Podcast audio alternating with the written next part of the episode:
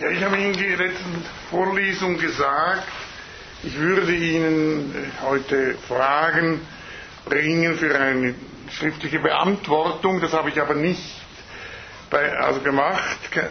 Das, äh, ich habe es auch im Seminar zum Ontologienbeweis verschoben. Aber ähm, es wird dann einfach später kommen. Wir sind ja auch noch nicht sehr weit äh, gekommen. Äh, das Programm sieht so aus, also was den Inhalt der Vorlesung betrifft, dass ich bisher ja mich vor allem mit Hegel beschäftigt hat, also mit dem, wogegen sich die Kritik Fichtes und Schelling richtet, die ich behandeln will. Und ich habe im Sinne, nach den Ferien dann äh, mit der Darstellung zunächst äh, vor allem von Schelling zu beginnen Allerdings, also vielleicht brauche ich noch eine ähm, Vor Vorlesung auch, ähm, um einiges äh, abzurunden, was ich bisher behandelt habe. Ich habe in der letzten Vorlesung versucht zunächst Ihnen so den größeren Zusammenhang anzudeuten, denn es ist wichtig, dass Sie bei meiner Vorlesung immer auch das Ganze sehen. Wir haben das, äh, das kann ich natürlich teilweise nur sehr vage antizipieren, aber ähm, dass Sie nicht einfach äh, einzelne Teile haben und gar nicht wissen, wie die miteinander zusammenhängen. Also, ich habe gesagt, nicht, also Fichte und Schelling entwickeln einen Ansatz, der sich eben als äh, Abhebung gegen Hegels Fassung des absoluten Wissens in der Logik oder wie Hegel selber sagt, des Logischen ähm, abhebt. Und der, ähm, ein Ansatz, der von, von Schelling explizit gegen Hegel gewendet wird, während man die Kritik Fichtes äh, nur äh, als implizite verstehen kann, da er eben keine Hegel nicht näher gekannt hat. Es gibt allerdings, äh, ist anzunehmen, dass er noch die Logik, also die Designslogik, äh, teilweise jedenfalls gelesen hat. Das hat laut nachgewiesen. Es gibt irgendwo Bemerkungen, die sich äh, offenbar, also ich würde sagen tatsächlich eindeutig nur auf Hegel beziehen können, in der er den Anfang der Hegelschen Logik ähm, kritisiert, ohne aber auf das Grundsätzliche einzugehen. Also sehr viel kann man äh, damit äh, nicht anfangen. Im Übrigen war ihm äh, Hegel natürlich auch durch die Schrift Glauben und Wissen, die ihm Schelling geschickt hat, bekannt. Und er erwähnt ihn also eigentlich irgendwie nur im mündlichen oder in einem äh, Verkehr oder in einem Brief, wo er sagt, also er brauche Schelling will er nichts zu tun haben und mit diesem Hegel, dann brauche er gar nicht und so. Also er wusste aber natürlich nicht damals als, dass er äh, ein großer äh, Philosoph ist. Er hat ihn einfach, äh, Reinhold selber hat Hegel einmal als Schildknappen Schellings bezeichnet und so ist Hegel auch zunächst in Erscheinung getreten in seinen ersten Aufsätzen und äh, ist anzunehmen, dass ihn Fichte in ähnlicher Weise eben auch gesehen hat, sofern ihm überhaupt dieser Name irgendwas äh, bedeutet hat.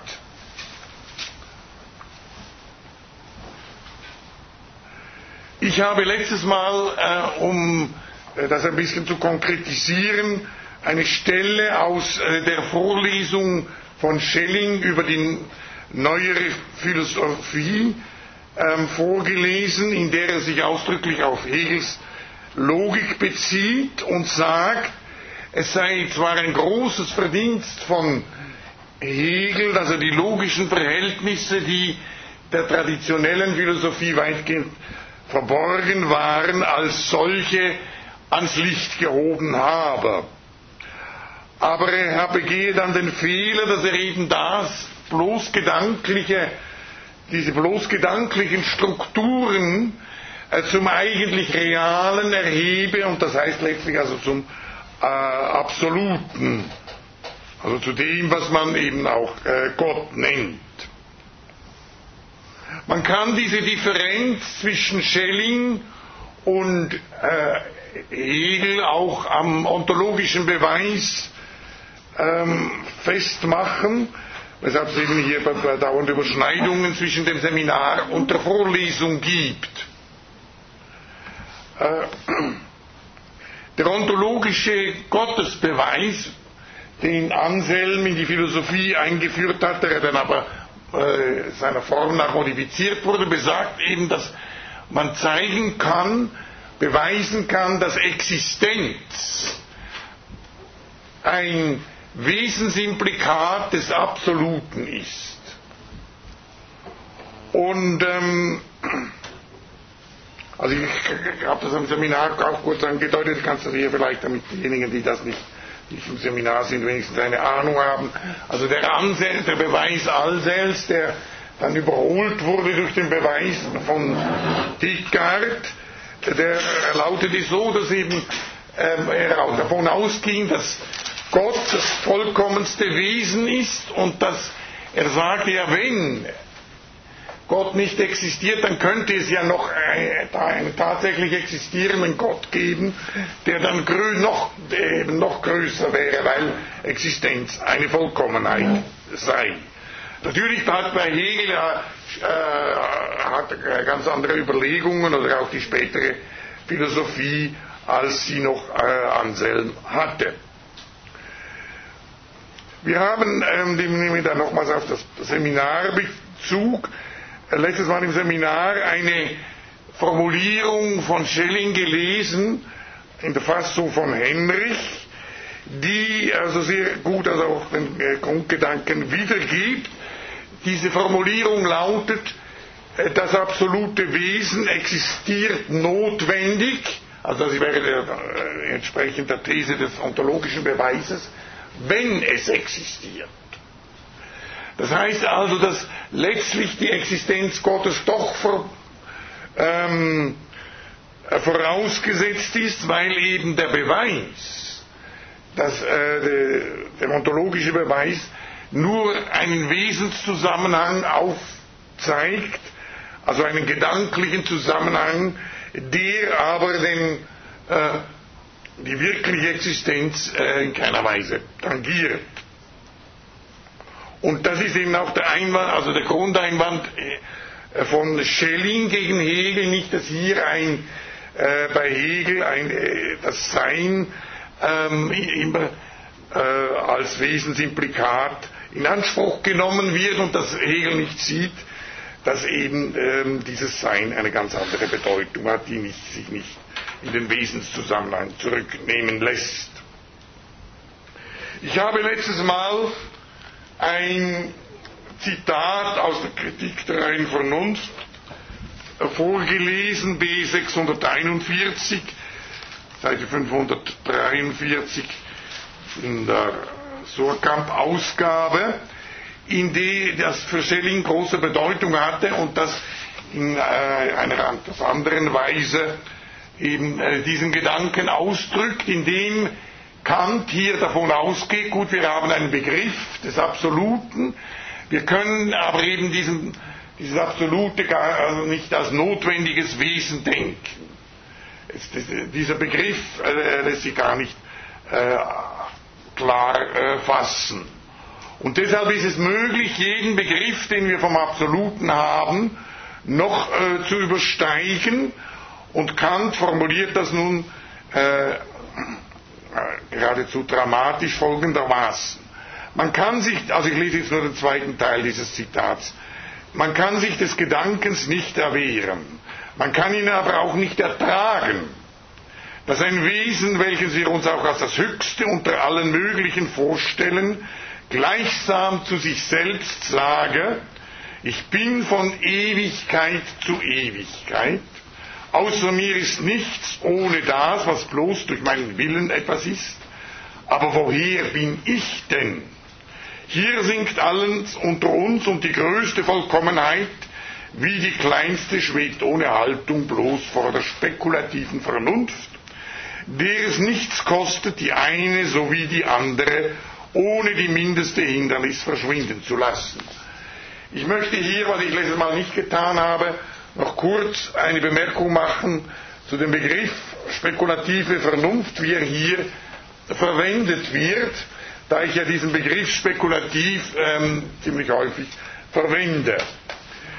Der Begriff spekulativ hat schon äh, sehr früh, möglicherweise nicht, ich weiß nicht, nicht ganz genau, wie es in der Artikel ist, aber jedenfalls im Mittelalter, eine positive Bedeutung gehabt. Wir verwenden ja den Begriff spekulativ meistens eher in einem negativen Sinne.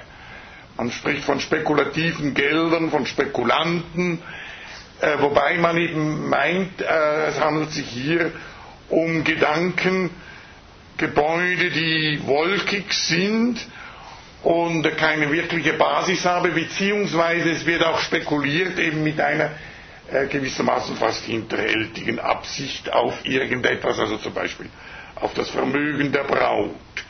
Äh, das, Negative liegt hier nicht darin, dass das ein wolkiger Gedanke ist, sondern äh, eben darin, dass, es, ähm, dass man diesen Gedanken natürlich irgendwie dann äh, doch verstecken muss, wenn man äh, also sich nicht äh, entblößen will.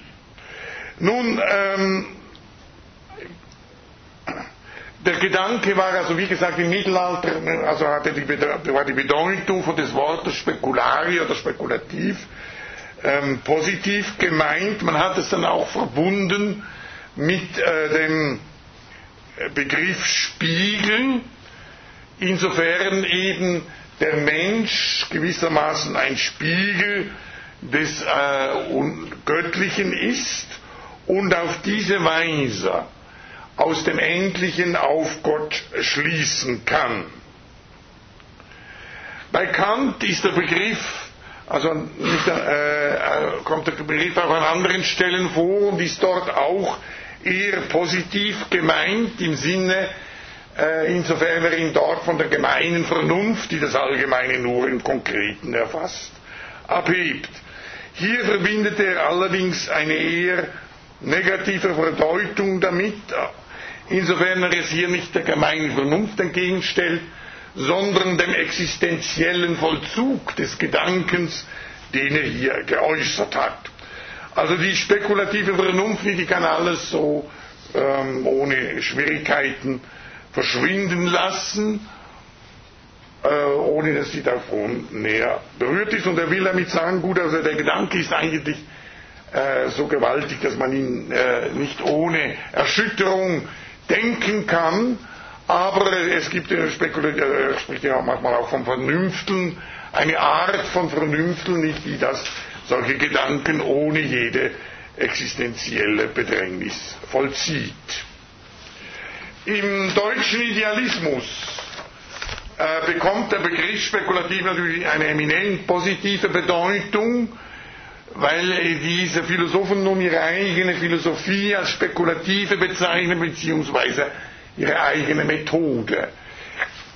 Nach Hegel ist die Vereinigung von Gegensätzen im Denken eben das Wesen des Spekulativen. Sehr oft kann man den Gedanken, also den Begriff spekulativ, wie er hier vorkommt, auch durch tiefsinnig ersetzen und ihn vom Gedanken scharfsinnig unterscheiden. Wenn man, äh, hier da, also wenn man sagt, ein Buch ist nicht nur scharfsinnig, sondern auch tiefsinnig, das ist ja ein außerordentliches Lob, weil das Scharfsinnige noch nicht zum, äh, also irgendwie an der Oberfläche einer Sache bleiben kann. Und spekulativ heißt dann eben in diesem Sinne, dass es tief, äh, in die Tiefe, wirklich in die Tiefe dringt.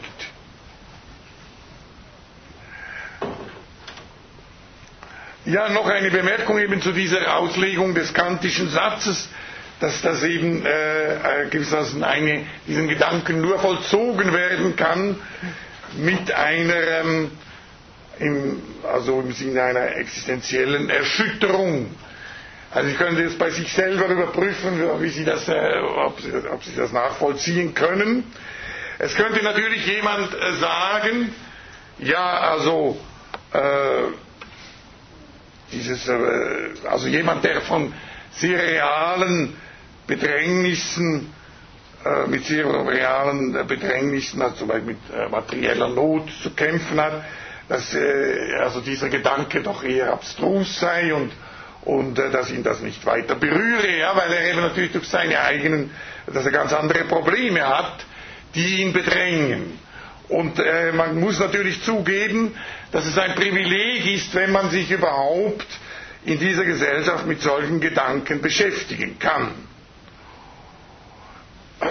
Im Übrigen nicht, könnte man natürlich diesen Einwand, dass es geradezu frivol ist, wenn man sagt, man müsse von so einem Gedanken erschüttert sein oder auch tatsächlich erschüttert ist, äh, auch sagen, das wäre ja dann auch frivol, wenn man von einem Kunstwerk, von einem, zum Beispiel von einem äh, Konzert erschüttert ist, wenn man das in Beziehung setzt zu dem, was auch in dieser Welt alles äh, geschieht.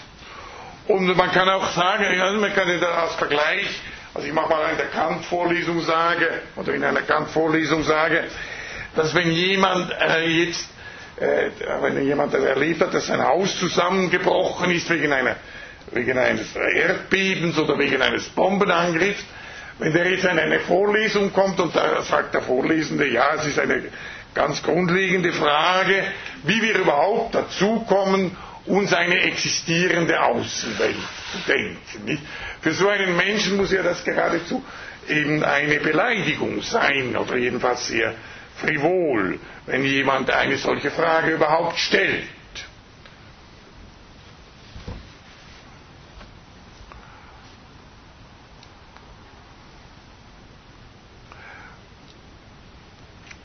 Ja, also ich bin ausgegangen von dieser Formulierung von Schelling, dem eben auch, äh, der sich äh, öfter, glaube ich, auf diese Stelle äh, bei, in der Kritik der reinen Vernunft, die ich da äh, heute zum zweiten Mal teilweise vorgelesen habe, ähm, und die, die, die ihm sehr viel bedeutete.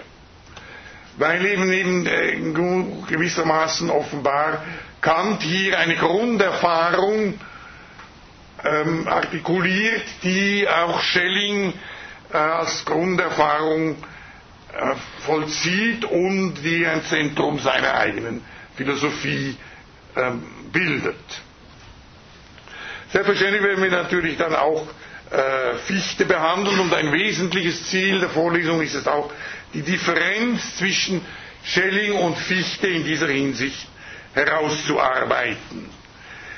Ich bin nun am Anfang der Vorlesung äh, aus zurückgegangen auf Kant, um äh, das Hegelsche Konzept sozusagen von Kant her äh, zu entwickeln. Die Beziehung Hegels zu Kant ist umstritten. Also es gibt ähm, ähm, Leute, die sagen, ja, Hegel hat Kant überhaupt nicht richtig verstanden und äh, was er über Kant sagt, ist äh, völlig, also ja, geht an Kant völlig vorbei. Ich bin nicht dieser Auffassung, ich möchte aber hier doch äh, auf Heidegger hinweisen, der in seiner zweiten Kant-Vorlesung, die unter dem Titel Die Frage nach dem Ding erschienen ist und sich mit den Grundsätzen beschäftigt, sagt, die idealistische Philosophie, der deutsche Idealismus, ist an Kant vorbeigegangen wie ein Heer, das eine Festung umgeht, weil es diese Festung nicht erobern kann.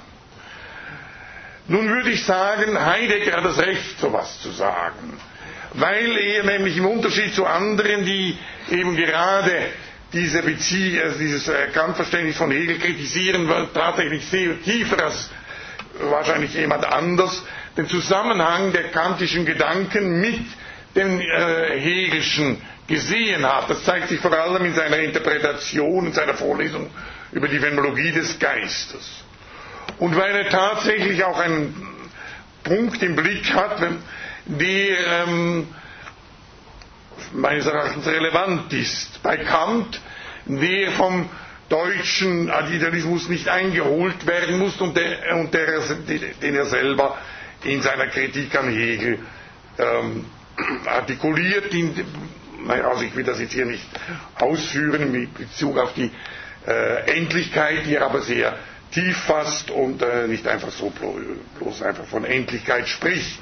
Ich glaube, dass diese äh, dass die einzig wirklich relevante Kritik an Hegel, also gut, ich nehme jetzt mal Marx aus, ja, äh, aber ist die von Heidegger. Die aber noch nie die, also über, über Marx gibt es sehr viel, aber über Heidegger, ich denke da vor allem eben als eine Vorlesung über die Phänomenologie des Geistes, gibt es im Grunde genommen äh, also äh, kaum äh, irgendwelche ernstzunehmenden Sachen. Ja? Gibt es nicht auch sehr viele zeitgenössische Hegelkritik? Äh, also was meinen Sie mit Kritik an was? Zu, zu, zu, zu Hegel, Ja, ja, natürlich. Gut, aber das hat, ja, ich, ich würde jetzt, äh, es gibt natürlich eine sehr breite Hegelkritik, also da könnte man. Es gibt doch dieses Buch wie Posaune des jüngsten Gerichts. Ja, es ging um die relevante Kritik. Ähm, äh, wie welches Buch? Posaune des jüngsten Gerichts. Ah, das kenne ich nicht, ja. Ja, nein, es gibt unendlich, äh, also äh, viel hegelkritische Literatur, nicht? Ich würde nur ähm, sagen, dass äh, diese, äh, dass man zwar diese, äh, also sehr vieles aus dieser Literatur auch lesenswert ist und man daraus was lernen kann, aber ähm, äh, ich würde sagen, also es gibt keine, die eben das Niveau der Heideggerschen Kritik erreicht. Ähm, ich werde nächstes Semester eine, auch wieder eine Vorlesung halten über äh, spekulative Dialektik und da werde ich sehr auch auf diese kritische Literatur zu Hegel eingehen, vor allem äh, insofern sie eben auch von äh, mit analytischen Argumenten ähm, gegen Hegel anrückt, also ihm logische Fehler nachweist. Weil man gerade in dieser Hinsicht von dieser Literatur tatsächlich etwas lernen kann und ähm, äh, sehr, sehr, oft ist es zutreffend, was diese Leute äh, aufzeigen, aber ähm, es ist immer so, dass das gerade die Pointe ist, äh, also ja, im Grunde genommen, dass das Hegel natürlich nicht hier einfach so ad ergo unterläuft, weil er von Logik nichts versteht, sondern weil er eben von seinem Ansatz her tatsächlich solche, äh, zum Beispiel Vermischung von Meta- und Objektstufen und so weiter vornehmen muss. Äh, und ja, und deshalb würde ich eben also, äh, äh, die, ähm, also gibt es meines Erachtens, also ja, ich habe jetzt einen Marx habe ich ausgenommen, aber ähm, äh, würde ich sagen, dass die, die, also sehr viel, äh, sehr, ein großer Teil der Kritik, also es gibt natürlich Kritik nicht, also die, die kann man gleich äh, vollständig auf die Seite schieben, weil sie von Hegel, weil es Leute sind, die von Hegel überhaupt nichts verstehen. Ich meine, ich weiß nicht, ob das bei ihr, äh, diesem Buch, das Sie genannt haben, das könnte ja sein. Ich meine, ich selber habe auch meine Schwierigkeiten mit Hegel, weil ich die Weltanschauung von Hegel und die, weltanschaulichen Grundlagen, das heißt vor allem auch seine Theodizee, nicht teilen kann.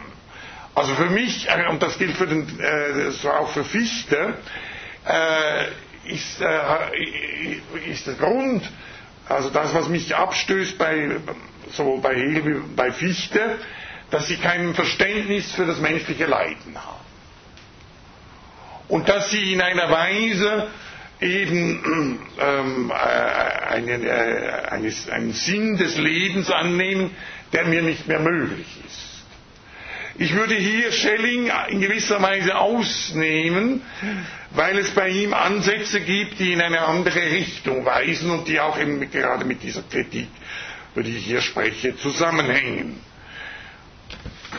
Also da würde ich, also wenn jemand, das ist ja natürlich jetzt eine, gewissermaßen eine weltanschauliche Kritik.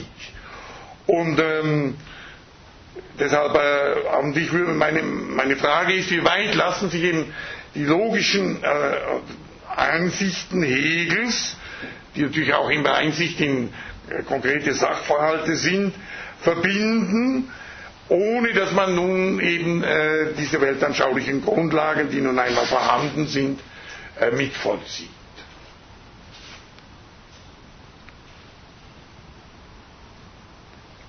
Aber das ist äh, durchaus ein Thema, nicht, das auch irgendwie äh, das Thema dieser Vorlesung berührt, weil ja gerade die Kritik von Schelling eben auch ähm, äh, Aspekte geltend macht, das äh, habe ich letztes Mal in Bezug auf Schulz hingewiesen, die auf das 19. Jahrhundert vorausweisen und äh, gerade auch diese von mir jetzt genannten und aus meiner Sicht wichtigen Grenzen der Hegelschen Philosophie äh, zeigen.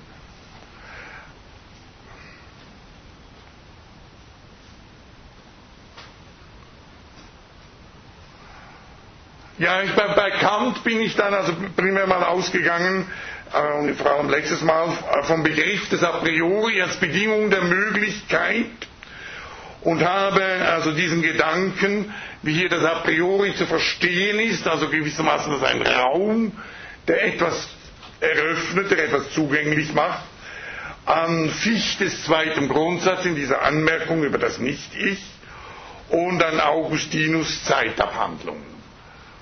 Bei Augustinus wird das nicht weiter in diesem Sinne ausgeführt, das ist bereits eine Interpretation, eine Interpretation seiner Aussage, dass er eben sehr gut wisse, was Zeit ist, wenn er nicht danach gefragt werde, aber in Verlegenheit gerate, wenn er danach gefragt werde.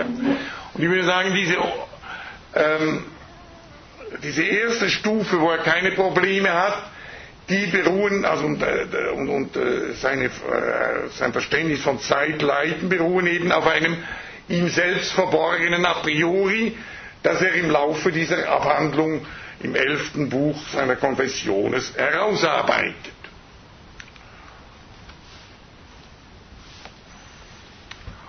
Und ähm, ich möchte nochmals darauf hinweisen, nicht, dass man dieses äh, a priori, so wie ich es formuliert habe und wie es auch vor allem von Fichte sehr eindrücklich geschildert wird, also eben der, der, das Moment der Gegenständlichkeit, äh, dass ich immer schon von dem ich immer schon ein unthematisches Wissen haben muss, um mich überhaupt auf Gegenstände beziehen, dass man das in einem zweifachen Sinne verstehen kann.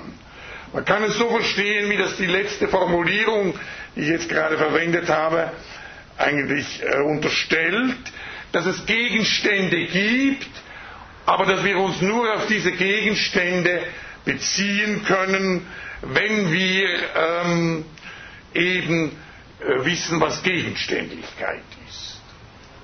Also Sie können das auch verdeutlichen äh, an einem äh, Beispiel, wenn Sie ein Bild sehen. Dann können, nehmen Sie den Inhalt, da müssen Sie eben hinschauen, was da gezeichnet ist. Aber dass das überhaupt ein Bild ist, das sehen Sie nicht aus dem Bild, sondern dieses Wissen bringen Sie mit. Und wenn Sie dieses Wissen nicht haben, oder nicht hätten, dann äh, würden sie ja das Bild für wirklich halten. Und sie würden, wenn zum Beispiel ein Apfel auf dem Bild gemalt ist, äh, versuchen, diesen Apfel zu essen. Nur dadurch, dass sie eben immer schon ein Vorwissen haben von dem, was ein Bild ist, fassen sie es gewissermaßen automatisch als Bild auf.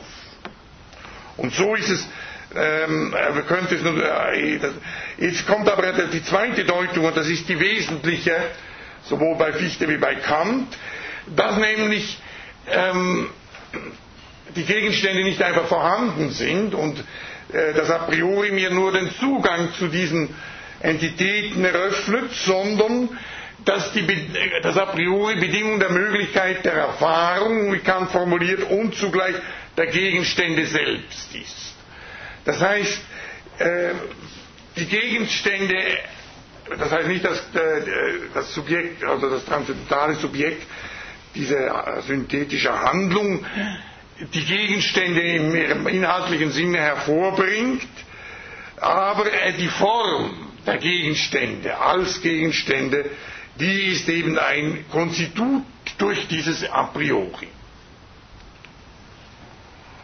Und deshalb spricht Kant, also versteht diese konstitutive Leistung als eine Form der Synthesis, also eine Handlung, eine Handlung, die aber und, äh, nicht ähm, als empirische, psychische verstanden werden darf, sondern selber als eine a priorische, also ein Gedanke, habe ich schon darauf hingewiesen, nicht, der uns in anderer Hinsicht äh, paradox erscheint.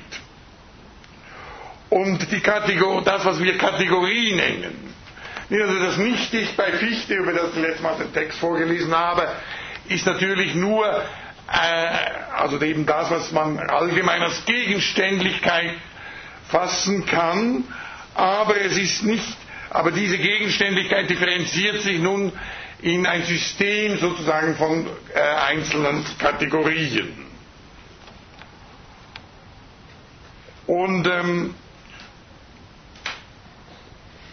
Diese Kategorien kann man auffassen, also in der kantischen Philosophie, als ein Gesetz, Gesetze oder Regeln, die die Synthesis, diese Vereinigung der Vorstellungen leitet, so dass man sagen kann, die Kategorie kommt bei Kant eigentlich in einem doppelten Sinne vor. Einerseits als ähm, dieses Gesetz, andererseits aber dann kann man sagen, gewissermaßen auch wieder als Struktur des Gegenstandes, auf das sich eine realistische Philosophie dann alleine stützen würde. Wir haben also hier drei Ebenen zu unterscheiden und das führt dann eben weiter zu dem äh, Gedanken, also zu dem Ansatz von Kant, nämlich die Ebene des äh, empirischen Bewusstseins, das sich auf, welche, auf irgendwelche Gegenstände bezieht, dann auf die Voraussetzungen, diese Synthesis und deren Gesetzlichkeit, die diesem Subjekt verborgen bleiben. Wir nennen das transzendentale Voraussetzungen und schließlich, was wäre die höchste Ebene, dann äh, die Reflexion auf diese Voraussetzungen, die Kant äh, zum Beispiel in der Kritik der reinen Vernunft vollzieht. Und äh, die Frage, also das äh, eigentliche Problem ist, wie ist es überhaupt möglich, ähm, diese Voraussetzungen zu thematisieren und in den Blick zu bekommen? Und ähm, es scheint mir wichtig, dass, man darin eine Schwierigkeit sieht. Weil es nämlich durchaus denkbar ist, dass wir auch in diesen Voraussetzungen vollständig aufgehen. Ich möchte Ihnen da gerade eine Stelle zu diesem Thema aus äh, der Phänomenologie des Geistes vorlesen, wo äh, Hegel sagt, diese Bewegung oder Notwendigkeit ist aber so noch Notwendigkeit und Bewegung des Verstandes. Er meint hier äh, eben die, äh, also mit Bewegung ist eigentlich auch diese transzendentale Synthesis gemeint, die auch als Notwendigkeit genannt oder sie als solche ist nicht sein Gegenstand, also Gegenstand des Verstandes, sondern er hat in ihr positive und negative, also jetzt nennt er Beispiele, die vorher vorgekommen sind, und negative Elektrizität, Entfernung, Geschwindigkeit, Anziehungskraft und tausend andere Dinge zu Gegenständen. Also Kant äh, oder Hegel will hier sagen, nicht, also, weil er vorher diese Beispiele aus der Naturwissenschaft behandelt hat. Der Verstand hat diese Gegenstände und sieht sie immer schon im Lichte eben einer transzendentalen Perspektive, die aber ihm selber verborgen ist, weil er mit der vollständig identisch ist, in, in ihr aufgeht.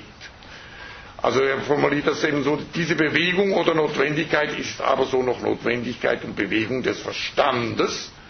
Also sie ist nicht sein Gegenstand sondern er sieht in ihr wie in einem Horizont äh, eben verschiedene Gegenstände, die auch bestimmt sind durch die Struktur, die hier den, den Verstand leitet und die das Thema dieses Abschnittes ist.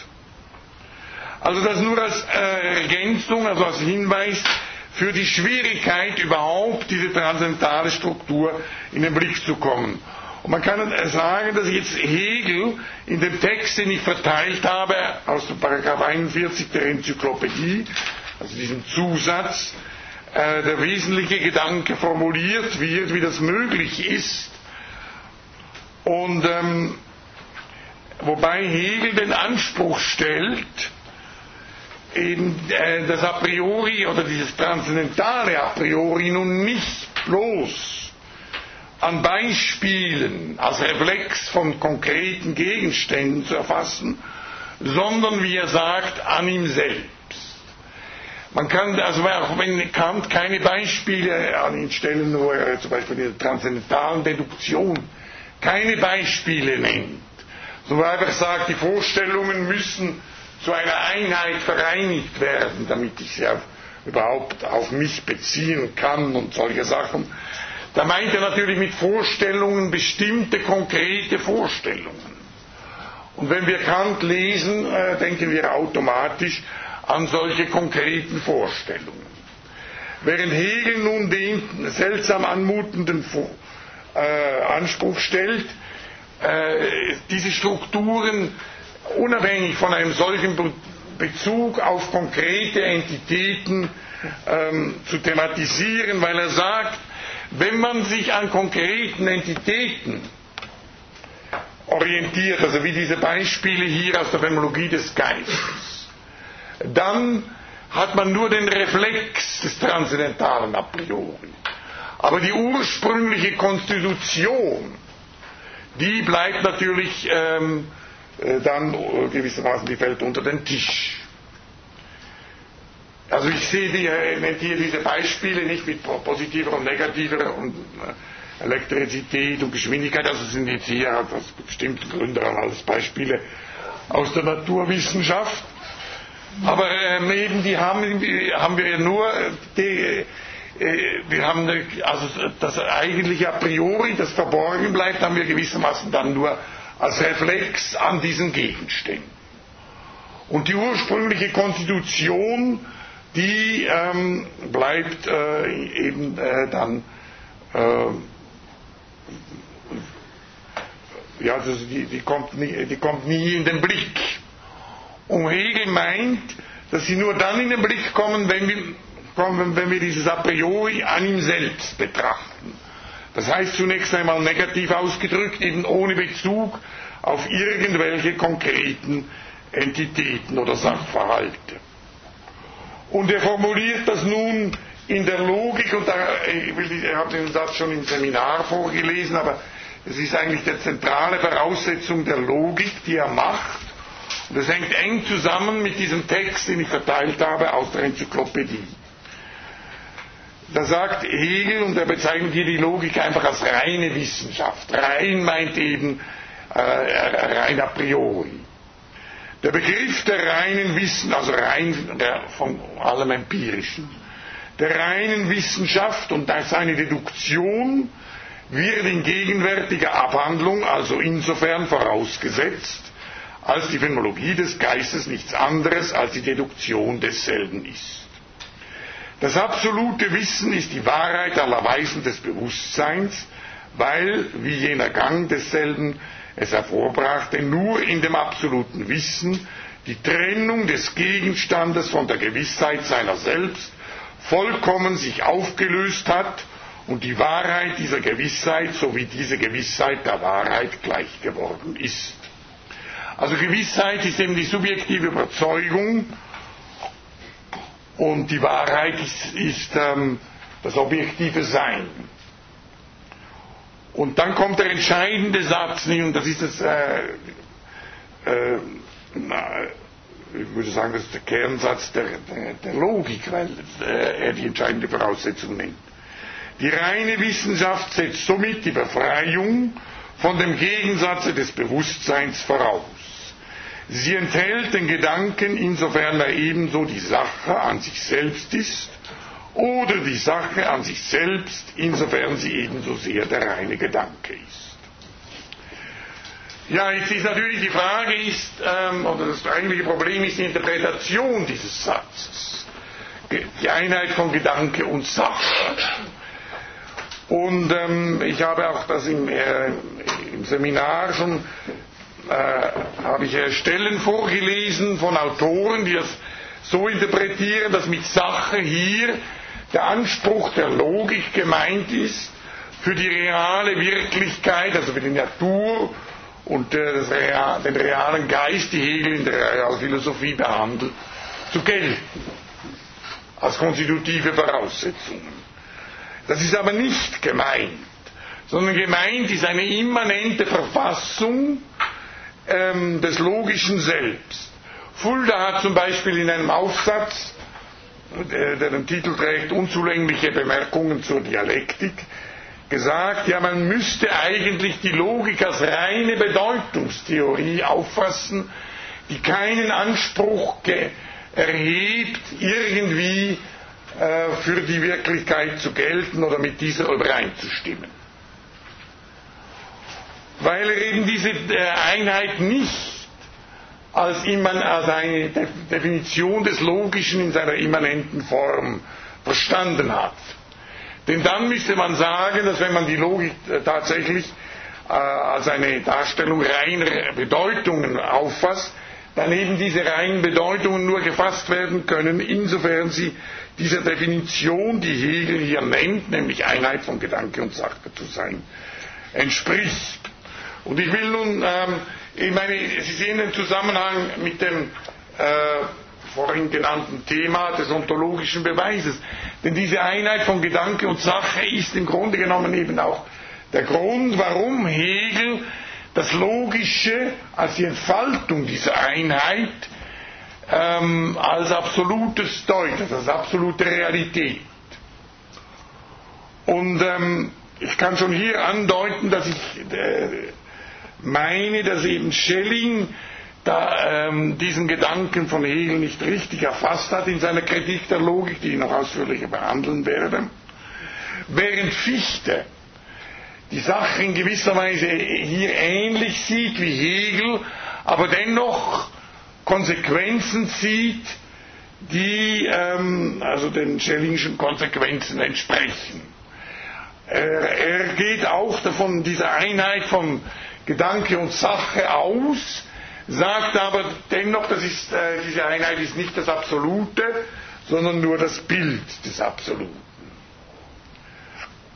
Und hier scheint mir die Entscheidung, also soweit ich das bisher sehe, die entscheidende Differenz zwischen Fichte und Schelling zu bestehen. Ich will jetzt, bevor ich ähm, auf, an, an, einigen Beispielen der Logik versuche äh, zu erläutern, wie das gemeint ist mit dieser Einheit von Gedanke und Sache, zwei Stellen aus der Phänomenologie des Geistes äh, vorlesen und interpretieren, die ähm, also auch auf diesen Gedanken Bezug nehmen. Ähm, wie gesagt, ist, ähm, ist äh, dieser Text äh, entspricht seinem Anspruch nach demjenigen, was Hegel in diesem äh, in diesem Text aus der Kopie, aus der, er hat nicht aus, aus der Enzyklopädie, die kopiert wurde und verteilt wurde, enthalten ist. Hegel geht da, ich habe das auch schon referiert, nicht davon aus, dass das Denken, dass eine Kritik des, der Kategorien oder des Wissens selber schon ein Wissen ist und dass deshalb im Grunde genommen ähm, Schwierigkeiten entstehen, die nur dadurch gelöst werden kann, können, dass man eine Selbstbewegung des Wissens annimmt. Und diese Selbstbewegung definiert er eben auch als Einheit von Gedanke und Sache, wie wir dann jetzt gleich deutlicher sehen werden. Aber ich glaube, dass Hegel im Grunde genommen an den Stellen, wo er eben von diesem Maßstabproblem ausgeht, äh, dass also kein äußerer Maßstab an das Wissen gerichtet werden darf, den eigentlichen Grund seines Ansatzes noch gar nicht richtig berührt. Man könnte vielleicht sich der Sache nähern, wenn man davon ausgeht, dass es ja hier bei den Kategorien um letzte Prinzipien geht und dass man die immer schon wiederum äh, verwenden muss, wenn man über sie spricht.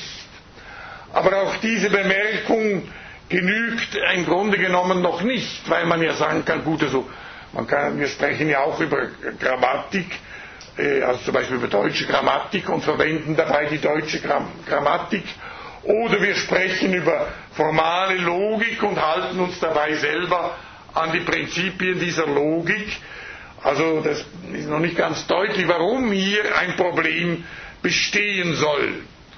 Und ähm, das ist auch ganz ähm, also, äh, also ich komme später noch auf eine Stelle, wo ich das vielleicht deutlicher zeigen kann, warum das ein Problem ist. Aber das ist, äh, Sie sehen daran, und das Hegel das eben äh, an vielen Stellen auch nicht eigentlich ganz sachgemäß formuliert, was ein, das eigentliche Problem ist, das ihn zu seinem Ansatz führt. Äh, es, äh,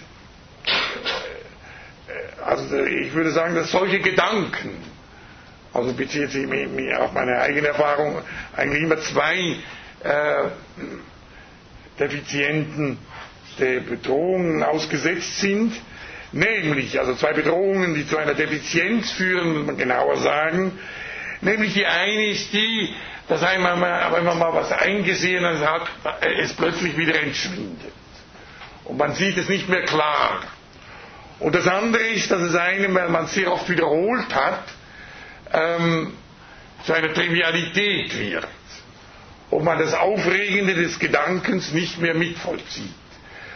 Und selbst bei Hegel muss man sagen, dass manchmal in seinen späten, also vor allem in der Enzyklopädie und so, man das Klappern einer Mühle hört. Nicht? Also weil er eben schon Gedanken, die ja schon völlig in, äh, in Blut und Fleisch übergegangen sind, einfach äh, wiederholt. Und hier äh, spielen natürlich auch didaktische Gründe eine Rolle.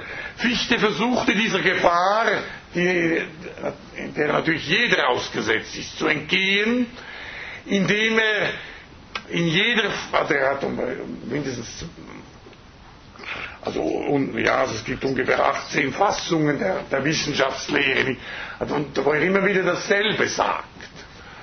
Und, und er spricht immer über die Wissenschaftslehre, also man merkt aber zunächst gar nicht, dass es dasselbe ist, weil er also eben dieser Gefahr zu entgehen versucht, indem er sie immer neu denkt und auch neue Ausdrücke verwendet.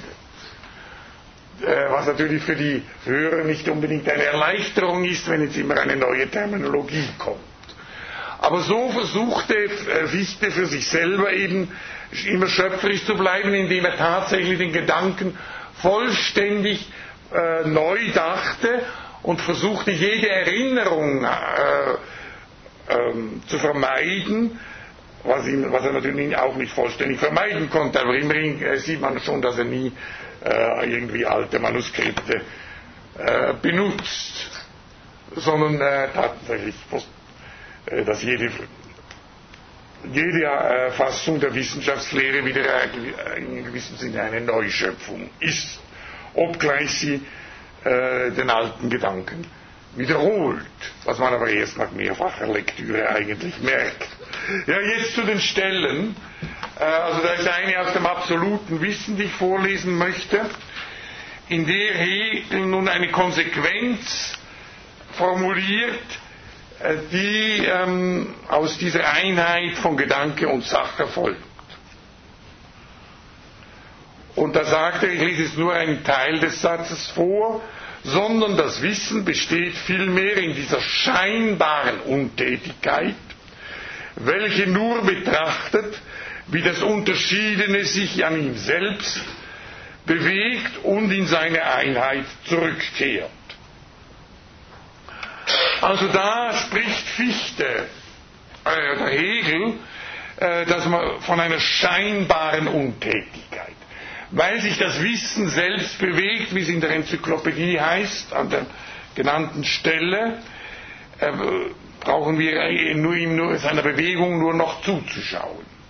Aber das ist eine scheinbare Untätigkeit, weil Hegel im Grunde genommen meint, dass diese Selbstbewegung nur zustande kommt, wenn wir uns auch zugleich ähm, mit der Sache identifizieren. Und was er anstrebt, ist im Grunde genommen eine Synthese von äh,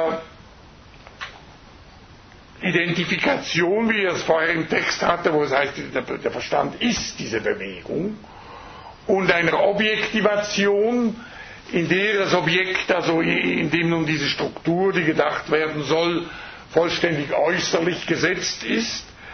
Ähm, man könnte das äh, nennen, es ist eine, äh, zugleich ein, in gewissem Sinne auch ein Vollzugswissen.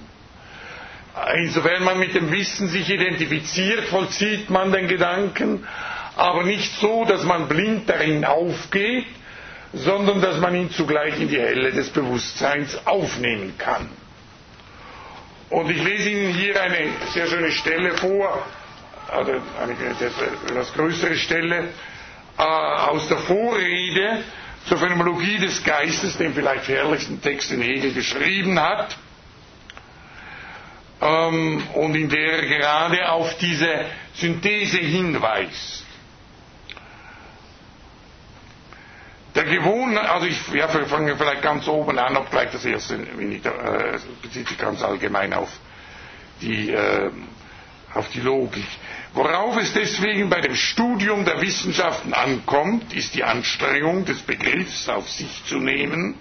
Sie erfordert die Aufmerksamkeit auf ihn als solchen, auf die einfachen Bestimmungen, zum Beispiel des Ansichseins, des Fürsichseins, der sich Selbstgleichheit. Denn diese sind solche reine Selbstbewegungen, die man Seelen nennen könnte. Wenn nicht ihr Begriff etwas Höheres bezeichnet als diese, also als die Seele. Ja, ähm, also er meint eben, dass diese äh, abstrakten Kategorien nicht das Wesentliche sind, weil er sie als Prinzipien versteht, von allem seien. Das ist natürlich äh, äh, ja, so meine, ein Gedanke, der einem zunächst vielleicht ziemlich absurd erscheint, dass solche äh, abstrakten Bestimmungen eine solche Bedeutung haben sollten wie sie äh, sie tatsächlich für Hegel haben. Also der Text ist halt der Vorrede der Phänomenologie, aber das bezieht sich natürlich vor allem auch auf die Logik, die da, also die er erst viel später dann äh, geschrieben hat, also in die, der Form, in der sie uns heute vorliegt. Und jetzt kommt eben dieser Hinweis auf die Methode, von dem ich gesprochen habe. Der Gewohnheit an Vorstellungen fortzulaufen, ist die Unterbrechung derselben durch den Begriff ebenso lästig als dem formalen Denken, das in unwirklichen Gedanken hin und her resoniert. Jene Gewohnheit ist ein materielles Denken zu nennen, ein zufälliges Bewusstsein, das in den Stoff nur versenkt ist, welchem es daher sauer ankommt, aus der Materie zugleich sein Selbst rein herauszuheben und bei sich zu sein. Also hier haben wir, es ist nicht genau dasselbe wie vorher bei der dieser anderen Stelle, wo wir uns mit einem Gesetz identifizieren, sondern hier ist man in einem, in einem Inhalt, in einer Materie versenkt und will, äh, bekommt keine Distanz zu dieser Materie. Also wie wenn man ein Buch liest und völlig darin aufgeht in diesem Lesen, ohne sich eben selber noch äh, bewusst zu machen, was man überhaupt liest, sodass man nachher vielleicht gar nicht weiß, was man gelesen hat. Das andere, Jetzt kommt die, die Gegenposition. Das Resonieren hingegen ist die Freiheit von dem Inhalt und die Eitelkeit über ihn. Ihr wird die Anstrengung zugemutet, diese Freiheit aufzugeben und statt das willkürlich bewegende Prinzip des Inhalts zu sein, diese Freiheit in ihn zu versenken, ihn durch seine eigene Natur, das heißt durch das Selbst als das Seinige sich bewegen zu lassen. Also eben, da gibt es diese äh, andere Haltung, nicht, die gar nicht auf den Inhalt eingeht, sondern eben immer schon eigene Gedanken entwickelt äh, zu diesem Inhalt und äh, sein Senf dazu abgibt. Und äh, das ist auch nicht genau dasselbe, wie ich vorher gesagt habe, aber es entspricht eben dieser Distanz zum Inhalt und Hegel will zwischen beidem eine Synthese, in der ich einerseits wirklich in den Inhalt versenkt bin, aber zugleich ein Bewusstsein habe von dem, was ich dabei denke und was dieser Inhalt ist, sodass ich das dann auch artikulieren kann. Das ist natürlich eine Synthese, die Hegel auch in anderer Form, auf gewissermaßen auf, auf der Seite des Inhalts formuliert als eine Einheit von Reflexion in sich und Reflexion in anderes. Und äh, jetzt gehe ich ja über also zu einem Beispiel für das, was gemeint ist mit Gedanke und Sache. Und zwar gehe ich hier von einem Text aus der Seinslogik aus. Nein, ja doch. Ja, das ist ein, äh, ich habe diesen Text auch interpretiert in einem Beitrag zur Erinnerungsschrift an äh, Franz Ungler, wobei ähm, ich sagen muss, dass das, nicht, äh, dass mehr eine Verlegenheitslösung war, weil ich eigentlich etwas anderes machte, das dann nicht ganz gelungen ist und dann habe ich mich auf äh, etwas Vertrautes gestürzt, damit ich noch rechtzeitig fertig werde. Es geht jetzt hier um die Kategorie etwas und anderes. Also man kann sagen, das ist eine Kategorie, insofern hier eben eine Korrelation gemeint ist. Und Hegel stellt nun zunächst diese Kategorie nicht im spekulativen Sinne seiner Methode dar, sondern er reproduziert den vulgären Applikationsmodus. Also er zeigt, wie wir im gewöhnlichen Umgang diese Kategorien verwenden.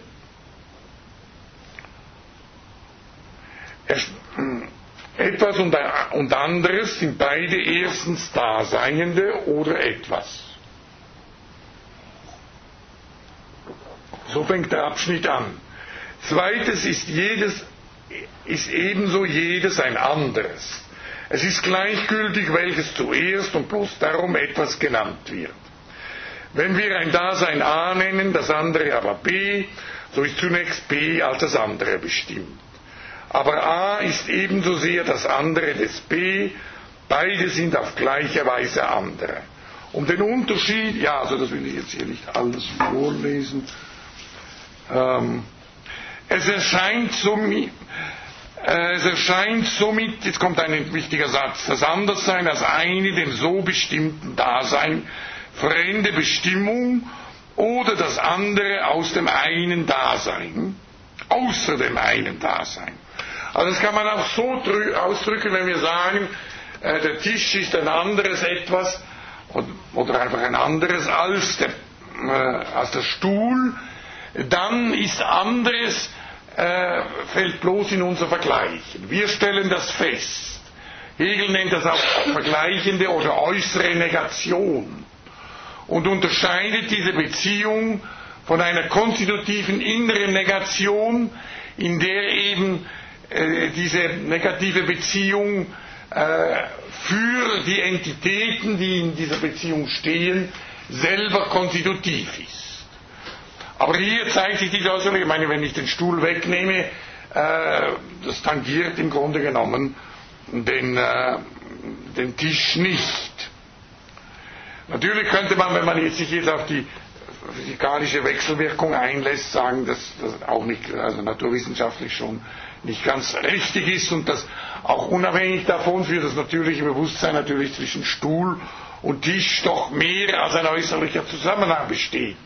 Insofern beide ihre Funktion nicht, vielleicht nicht mehr ganz erfüllen können, wenn sie auseinandergenommen wären. Aber hier geht, also halten wir uns an diese Äußerlichkeit, die äh, Hegel auch sagt, es ist eine fremde Bestimmung, die im Grunde genommen äh, das, was hier als anderes bezeichnet wird, gar nichts angeht, sondern hier nur von uns in einer Vergleichung zugesprochen wird. Teils, dass ein Dasein erst durch das Vergleichen eines Dritten, eben uns, unserem, teils, dass es nur um des anderen willen, das außer ihm ist, als anderes bestimmt werde, aber nicht für sich so sei. Also zweite Gedanke bedeutet nicht, dass das eine ähm, relative Be Bestimmung ist, wie, wie, wir sie etwa haben bei Groß und Klein.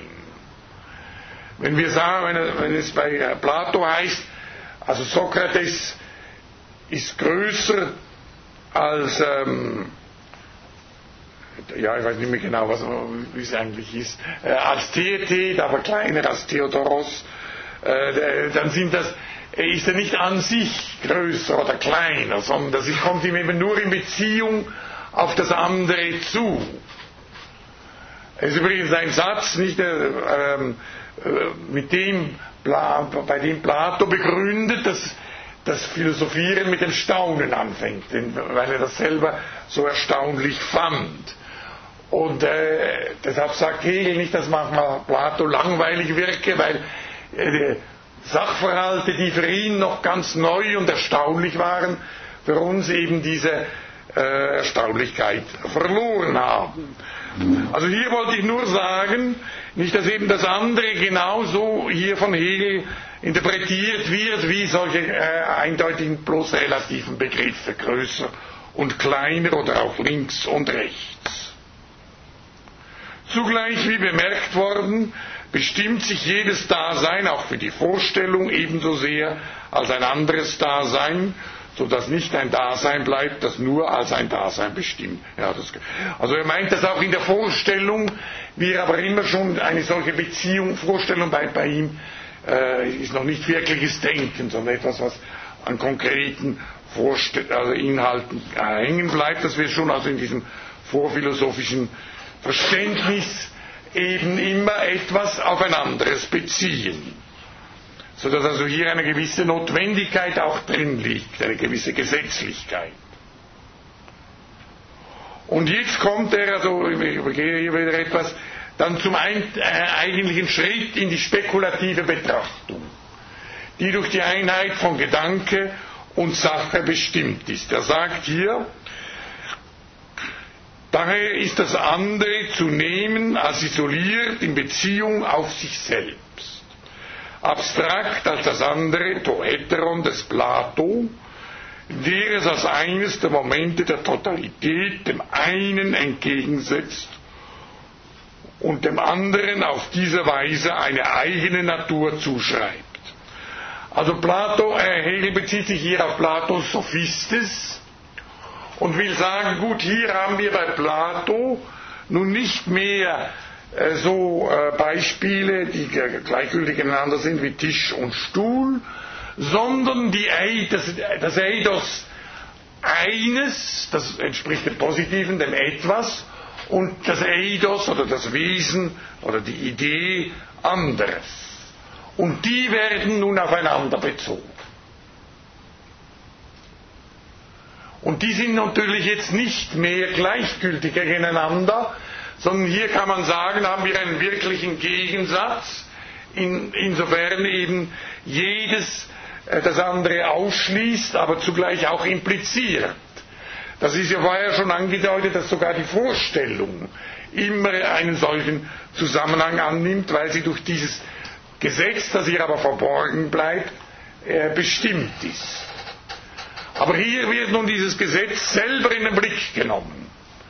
Etwas und anderes, die nun nicht mehr gleichgültig sind gegeneinander, sondern eben äh, jedes hat seine eigene Natur und ist wesentlich insofern äh, da, da, dadurch das, was es ist, dass es das andere nicht ist. Und nun ist die Pointe des folgenden Textes, den ich aber nicht ganz vorlesen will, der, dass Hegel sagt, diese Beziehung, von der ich eben gesprochen habe, das ist nun eine Beziehung, die durch diese Glieder selber dargestellt wird. Und zwar zunächst nur durch das eine Glied, also insofern ist sie nicht, wie ich sie dargestellt habe, von Anfang an symmetrisch, sondern zunächst ist sie asymmetrisch. Insofern nun nämlich das andere, das Eidos anderes, und damit geht er über Plato äh, hinaus, selber eben an, durch seinen eigenen Inhalt, das heißt also nicht als bloßer Gedanke, sondern eben als Sache genommen, das Ausschließen der positiven Bestimmung des Etwas ist. Und äh, er beschreibt nun diese, äh, die Art, wie er nun diese, diese Ausschließung und des, äh, im eigetischen Bereich beschreibt, äh, die ist wiederum äh, äh, zunächst völlig unerwartet. Es ist nämlich nicht so, dass das andere gewissermaßen wie der Tisch dem Stuhl äußerlich gegenübersteht, sondern das andere bezieht sich auf sich und enthält so gewissermaßen das positive Moment, das dem Etwas entspricht oder dem einen bei Plato in seiner Selbstbeziehung, die es zugleich negiert. So ist das andere allein als solches gefasst, nicht das andere von etwas, sondern das andere an ihm selbst, das ist das andere seiner selbst. Solches seiner Bestimmung nach andere, ja, das kommt ja dann, also, er bringt hier nun tatsächlich Beispiele, die aber nicht beliebige Beispiele sind, wie der Tisch und der Stuhl, sondern in denen man sagen kann, wie zum Beispiel bei der Natur, dass sie durch diese Kategorien gerade in ihrem eigentlichen Wesen bestimmt sind. Also dass er eben die Natur tatsächlich als das andere an ihm selbst dann bestimmt. Ja, ich will das hier jetzt nicht alles vorlesen. Ich will nur Folgendes noch sagen. Ähm, das andere ist also nach Hegel eine Form der Negation oder des Negativen und dieses bezieht sich hier auf sich selbst, negiert aber dabei seine eigene Identität mit sich. Das ist der, der Grundgedanke. Der Ausgangspunkt der Überlegung ist aber der, dass wir hier äh, eigentlich eine Figur haben, die äh, zunächst noch nicht identisch mit sich ist. Sondern man müsste sagen, der Ausgangspunkt ist eigentlich eine Form des Nicht-Identischen.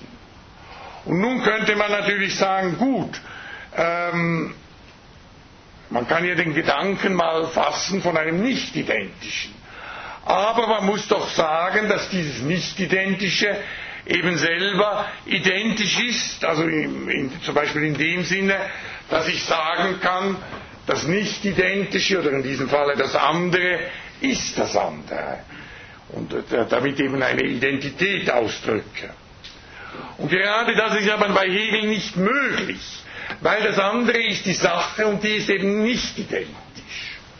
Und diese Identität, äh, die Identität, die dann tatsächlich vorkommt, stellt sich erst in der Beziehung, des, das ist eben diese Selbstbewegung, des anderen her. Und das bedeutet ja auch, dass ich jetzt nicht bloß zuschaue, sondern ich muss reine Andersheit denken. Und das ist das, das Schwierige und, und, auch Komische vielleicht, weil ja also jemand sagen würde, ja anderes, wenn ich, was soll das sein, das, das andere an ihm selbst oder die reine Andersheit. Äh, was soll das denn eigentlich sein? Ich kann doch eine Kategorie nur durch ihre Funktion bestimmen. Das heißt, durch die Funktion, äh, wie sie eben gebraucht wird, wie sie angewendet wird auf bestimmte Inhalte.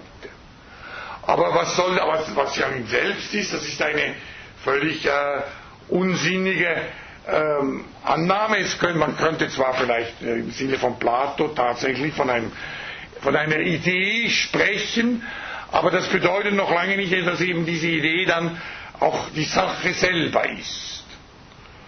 Und äh, äh, ich meine, ich äh, würde aufgrund auch äh, der Rezeption von Hegels Logik sagen, nicht, dass dieser Gedanke offenbar sehr vielen äh, Interpreten nicht in den Kopf geht nicht? und dass sie das deshalb völlig anders interpretieren.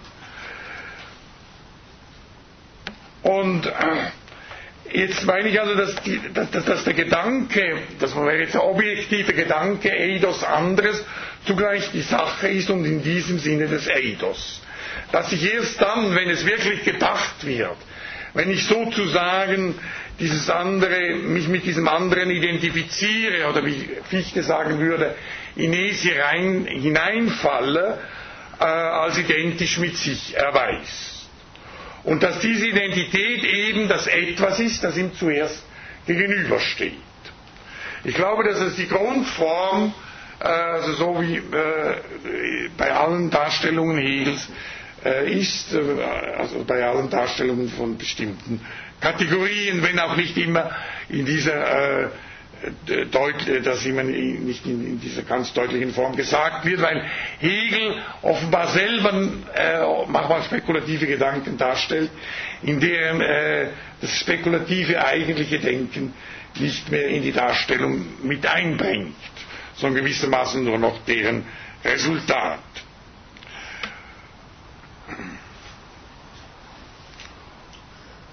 Und man könnte nun sagen, nicht, äh, also um nochmals auf den ontologischen Beweis zurückzukommen, beziehungsweise diese Formulierung äh, Einheit von Gedanke und Sache. Ich kann eine Kategorie wie das andere nicht wirklich denken. Also äh, Fichte würde sagen, energisch denken, ohne sie zugleich als die Sache zu denken. Und das, der erste Einwand, der dagegen kommt, ist ja, was, was soll das für eine Sache sein, das andere oder der Unterschied? Ohne dass er irgendwie an, auf äh, Beispiele zu beziehen. Aber bei Hegel ist es eben dann so, es ist eine gewissermaßen eine logisch immanente Anwendung, die hier vollzogen wird, indem das andere eben hier in diesem Selbstbezug sein anderes Moment, nämlich das positive Moment etwas, selber äh, negiert. Man kann das also sehr gut unterscheiden von einem transzendentalpragmatischen Argument. Äh, der Transzendentalpragmatik ist eine gegenwärtige Schule der Philosophie, die von Apel begründet wurde und die davon ausgeht, dass ich äh, bei, einem, bei einer Behauptung immer zwei Seiten unterscheiden muss. Ich muss da unterscheiden das, was ich behaupte, der Inhalt, der semantische Aspekt und das, was ich dabei tue. Das ist das Pragmatische. Und nun kann es sein, dass ich etwas äh, behaupte und, etwas, äh, und dabei zugleich etwas tue, was dieser Behauptung widerspricht.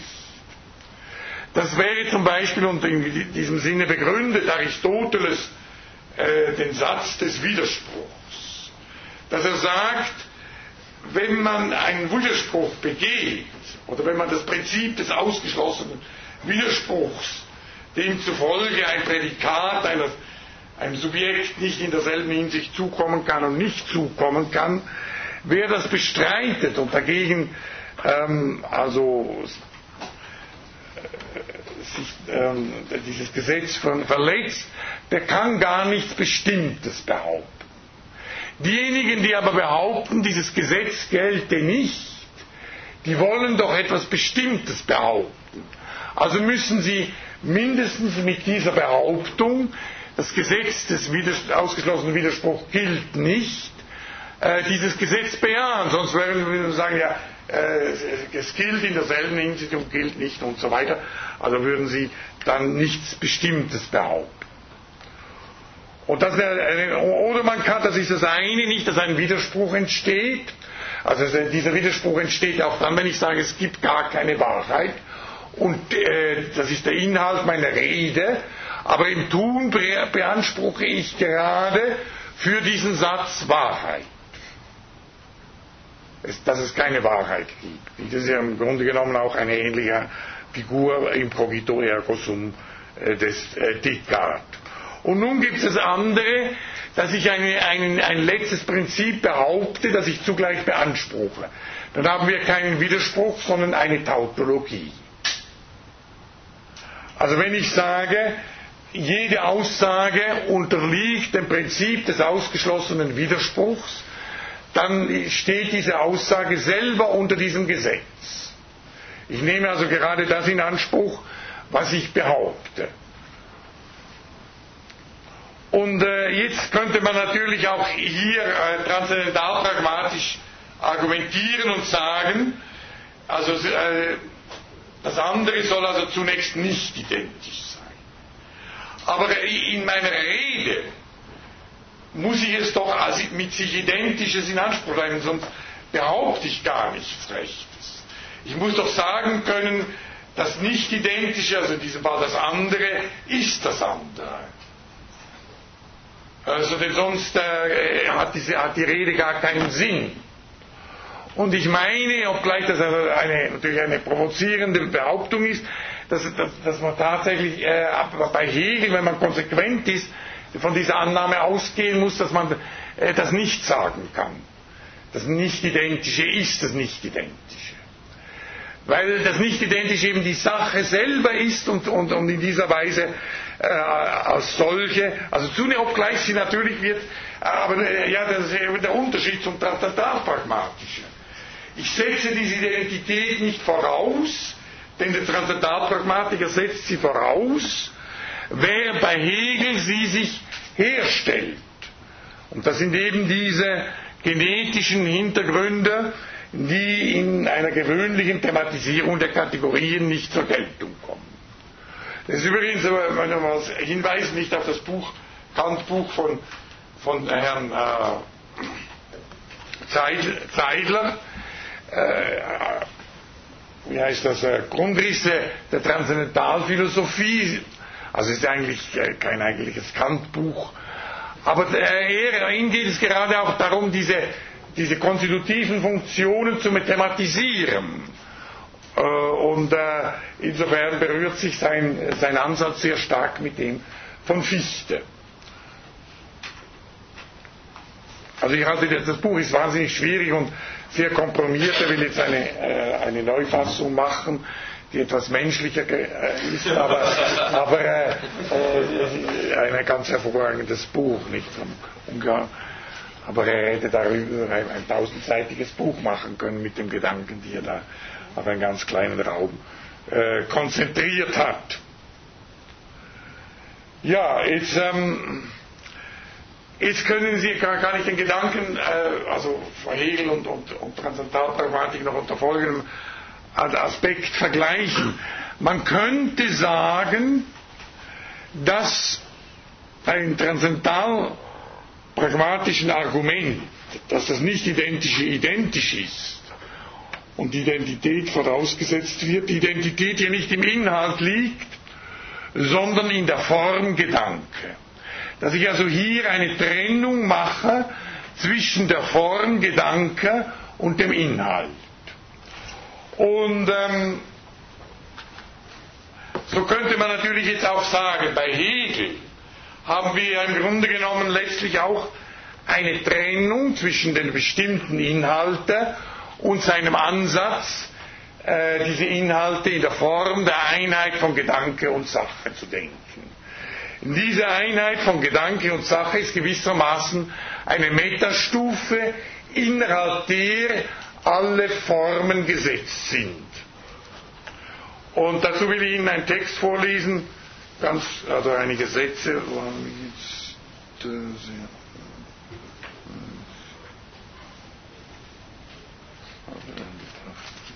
ja, vor seinem Aufsatz von Konrad Kramer über die Einleitung, also über die Methode äh, in der Phänologie des Geistes.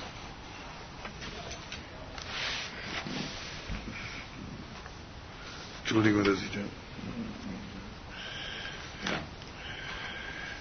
Also der Hegel schildert in der Einleitung, oder stellt dar, die, die Methode, in der er in der Phänologie des Geistes verfährt.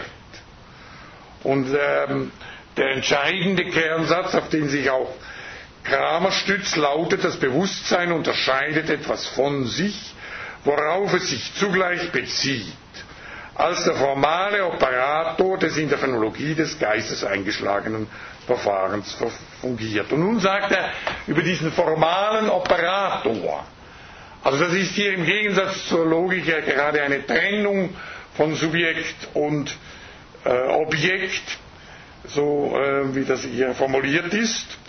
Sagt er, der formale Operator, das war also in der Logik, entspreche dem äh, die zitierte Stelle über Einheit von Gedanke und Sache der Wissenschaft, der Wissenschaft der Erfahrung des Bewusstseins, das ist die Phänomenologie des Geistes, ist eben aufgrund seiner logischen Bestimmtheit formaler Operator zu sein, nicht seinerseits auch etwas, über das in dieser Wissenschaft eine thematische Erfahrung gemacht werden kann. Die letzte Vermöge der Funktion des, dieses Operators machbare Erfahrung besteht vielmehr nach Hegel gerade und nur darin, dass der Operator nicht mehr weiter funktioniert. Dass also die Einheit von Gedanke und Sache, die das Logische dann bildet, äh, erreicht ist. Dies geschieht dort, wo der Gegensatz des Bewusstseins und nicht nur dem Anschein nach aufgehoben ist, im absoluten Wissen. Aber auch in seinem Verschwinden wird der Gegensatz des Bewusstseins nicht Thema. Thema ist vielmehr sein Verschwundensein. Ja, also wenn Ihnen da viele Sachen nicht vertraut sind, äh, können Sie schon äh, den Grundgedanken, dass man hier zwischen einer operativen Form unterscheidet und dem Inhalt. Diese Unterscheidung können Sie natürlich auf verschiedenen Stufen äh, vollziehen. Also hier wäre nun äh, gewissermaßen die Form, die operative Form, die höchste Stufe, die überhaupt artikulierbar ist und von der ähm, Kramer sagt, sie wird nie thematisch. Er sagt nicht, sie könnte nicht thematisch werden, aber offenbar vielleicht unterstellt er das. Und ich würde sagen, in der Logik man könnte ja auch in der äh, Logik sagen, dass die Einheit von Gedanke und Sache eben immer sozusagen den Horizont bildet, oder den metakategorialen Horizont, in dem die Kategorien dargestellt werden, der aber selber nicht thematisch wird. Und äh, eben die transzendentalpragmatische Argumentation, wenn sie von der Identität des Nicht-Identischen redet, also das ist natürlich nicht im Sinne von Adorno gemeint, äh, beruft sich aber eben auf diese Form des Gedankens und in diesem Sinne auf einen Meta-Horizont. Und ich würde sagen, das ist unzutreffend, weil bei der, äh, man könnte sogar umgekehrt sagen, in der Hegelschen Logik ist nichts anderes thematisch als diese Einheit selber. Das ist nicht nur eine Einheit, in der bestimmte Inhalte gesetzt werden, sondern in diesen Inhalten ist, diese Inhalten sind immer selber gewissermaßen Formen dieser Einheit. Das ist natürlich nicht so einfach äh, nachzuweisen. Ich möchte nur noch beifügen, ohne das jetzt auszuführen, dass ich meine, im Gegensatz zu Konrad Kramer, dass es auch in der Phänomenologie des Geistes so ist. Obgleich dort diese Einheit, die dann das Logische bildet, noch nicht erreicht ist, sondern eine, ein Gegensatz, weil Hegel, weil diese Entwicklung des Bewusstseins immer auch zu einer solchen Einheit kommt. Und permanent Stufen, also Form, Figur, oder man kann sagen, ja, also Positionen erreicht werden, nicht vom Bewusstsein selber zunächst, sondern die nur für uns vorhanden sind, die schon eben der Einheit der Logik entsprechen. Und dann, ich, ich, kann jetzt diesen, dieses Verhältnis noch an einem anderen Beispiel verdeutlichen, das ich schon letztes Mal angedeutet habe, nämlich an dem Beispiel Gegensatz. Sie können sagen, dass in der Logik der Gegensatz also die Kategorie Gegensatz eine operative Kategorie ist. Sie wird nämlich dazu verwendet, den formalen Status bestimmter kategorialer Glieder äh, zu beschreiben. So habe ich selber am Anfang gesagt, etwas und anderes sind nicht als äh, konkrete äh, Anwendungsfälle, sondern eben als äh, platonische Ideen genommen, einander entgegengesetzt. Und das gilt in gewissermaßen, Maßen, da alle Kategorien solche Korrelate darstellen, oder jedenfalls in, ja, in den ersten beiden Teilen der Logik, äh, kann, kann, man sagen, das gilt allgemein. Das gilt nicht mal spezifisch für die hegelische Logik, sondern es gilt, äh, seit alters her hat man gesehen, dass Kategorien in diesen Relationen auftreten, dass sie einander einmal wechselseitig ausschließen und zugleich natürlich auch wechselseitig implizieren. Und nun habe ich schon letztes Mal gesagt, ja, man könnte jetzt fragen, kann man diese operative Struktur des Gegensatzes, der wechselseitigen Ausschließung und der Implikation, kann man die nicht auch äh, noch äh, thematisieren? Was dann natürlich bedeuten würde, man müsste sie auf sich selber anwenden. Und nun ist es bei He, also wenn Sie den Aufsatz von Henrich lesen, über die Reflexion in diesem Büchlein äh, Hegel im Kontext, äh, dann äh, weist er selber darauf hin und sagt aber ausdrücklich, dass er das jetzt hier nicht weiter behandeln will.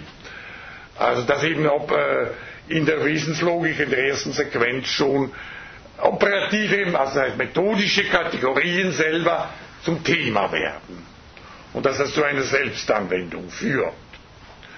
Aber die Frage ist natürlich, und die beantwortet Henry in diesem Aufsatz nicht, wie ist diese Selbstanwendung zu denken? Und bei Hegel ist sie nun eben so zu denken, dass diese, diese ähm, äh, Kategorie, die als solche thematisch wird, also hier die Implikation und der Gegensatz, nicht äußerlich auf sich selbst angewendet wird, sodass wir wiederum eine operative Metaebene hätten, sondern die Kategorie, insofern sie an ihr selbst betrachtet wird, äh, stellt sich selber als diese Selbstanwendung dar. Und äh, bei Hegel äh, ist das, dass man sagen kann, hier, was er das an und für sich Positive und das an und für sich Negative nennt.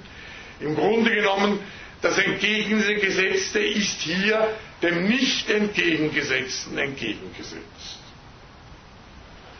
Und da äh, kann man nicht mehr jetzt Relation und Glied unterscheiden. Und in diesem, also in diesem Sinne meine ich eben auch, dass das für den umfassenden Horizont gilt. Dass eben jedes, jede einzelne Kategorie wiederum äh, selber eine Kristallisation der Formen, Gedanke und Sache ist.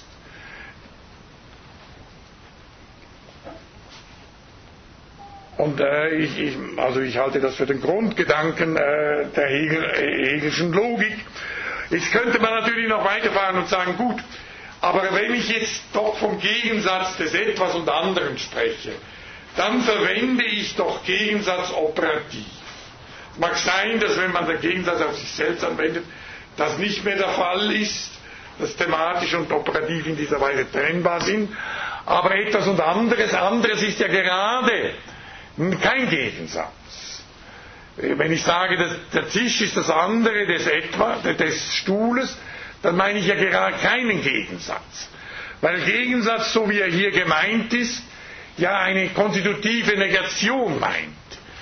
Also das meint, dass jedes Glied das, was es ist, nur ist, insofern es eben sein anderes nicht ist. Wobei diese äh, Beziehung zunächst bei etwas und anderem asymmetrisch und einseitig ist. Nur das andere ist dem etwas entgegengesetzt und die Umkehrung noch nicht. Weil die eben voraussetzt, dass es. Ja, und jetzt würde ich sagen, gut, in der vulgären Applikation ist das andere eine äußere Form der Negation. Eine vergleichende Negation, wie ich das ähm, äh, vorher äh, expliziert habe, indem, wie Hegel sagt, das andere nun eine fremde Bestimmung der Sache ist, auf die es bezogen wird. Aber indem das andere nun an ihm selbst betrachtet wird, also in der spekulativen Betrachtung als Einheit von Gedanke und Sache, äh, ist es nicht mehr in dieser Weise eine äußerliche Form der Negation, sondern ich würde sagen, es ist, es ist nicht der thematische Gegensatz, sondern es ist ein Modus des Gegensatzes, also sozusagen der Gegensatz der spezifisch seinslogischen Form. Das wäre natürlich alles äh, dann weiter zu spezifizieren. Aber ich würde sagen, dass auch hier, ähm, wenn Hegel verwendet selber einmal den, den äh, Ausdruck entgegengesetzt, dass nicht operativ gemeint ist, sondern dass diese Funktion des Gegensatzes durch das andere selber erfüllt wird. Also in einer ganz spezifischen Weise, die sich von der thematischen Vorkommen des Gegensatzes schon unterscheidet, was eben daran liegt, dass wir hier eine andere Sphäre haben und dass das Hegel durchaus Gründe hat, äh, den Gegensatz als solchen dann äh, etwas anders äh, darzustellen als etwas und anderes. Aber dass man doch sagen kann, das andere ist ein Modus des Gegensatzes und äh, artikuliert seinen Gegensatz gegen das etwas durch sich selbst. Und wir haben hier keine operative Anwendung. Das ist eine, ähm, also äh, jetzt eine, äh, muss ich sagen, nicht eine, eine These, die, die also äh, wahrscheinlich ich, ich der Einzige bin, der sie vertritt. Und äh, es, es, gibt jetzt eine sehr gute Einführung in äh, ein Buch von Sören Hoffmann über Hegel ich weiß nicht mehr in welchem Verlag, es ist kein sehr bekannter Verlag, wo das erschienen ist, aber das ist hervorragend. Und dort erwähnt er auch mich im Hinblick gerade auf den Unterschied von operativen und thematischen Kategorien und er unterstellt dabei offenbar, dass ich gerade, äh, ja, also sozusagen, äh, ja, ein besonderes Verdienst habe, diese Unterscheidung artikuliert zu haben.